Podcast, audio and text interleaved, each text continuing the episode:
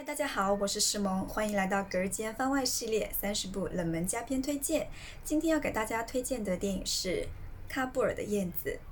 截至影片制作时，这部电影在豆瓣标记的观看人次是四百八十八人。这是一部水彩视觉风格的动画片。在塔利班统治下的阿富汗喀布尔地区，人们生活的家园被破坏，昔日的一切都不在，没有电影院，没有音乐，没有自由。就像女主说的，他们已经在地狱生活很久了。女性活在罩袍下，这个罩袍就是从你的头顶到你的脚下，将你全身都盖住。女性是。不能抛头露面的，只要出去，他们就要穿上这个罩袍。女主是一个追求自由的艺术家，在一次和丈夫的争吵中，误将丈夫推倒。导致丈夫的死亡。她被塔利班安排在一场大型赛事的开场前处决。男主阿提克和他的妻子为了拯救她而牺牲了自己的生命。从审美的角度上来说，这是一个视觉效果非常棒的电影，但同时从头到尾又会让我感觉到非常揪心的一个电影。有人追求自由，追求生命的意义；有人为了改变牺牲自我，但也有人麻木不仁。在看到敢于不同的人被处。觉的时候，他们会欢呼，或者向他们丢石头。影片中燕子的笑声回荡在很多个地方。我尤其喜欢最后一场死亡之行中，看台上所有的戴罩袍的女性全部化身为燕子，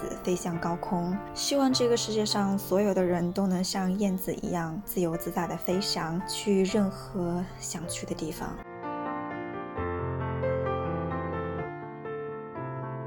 好，感谢你的收听，下期见，拜。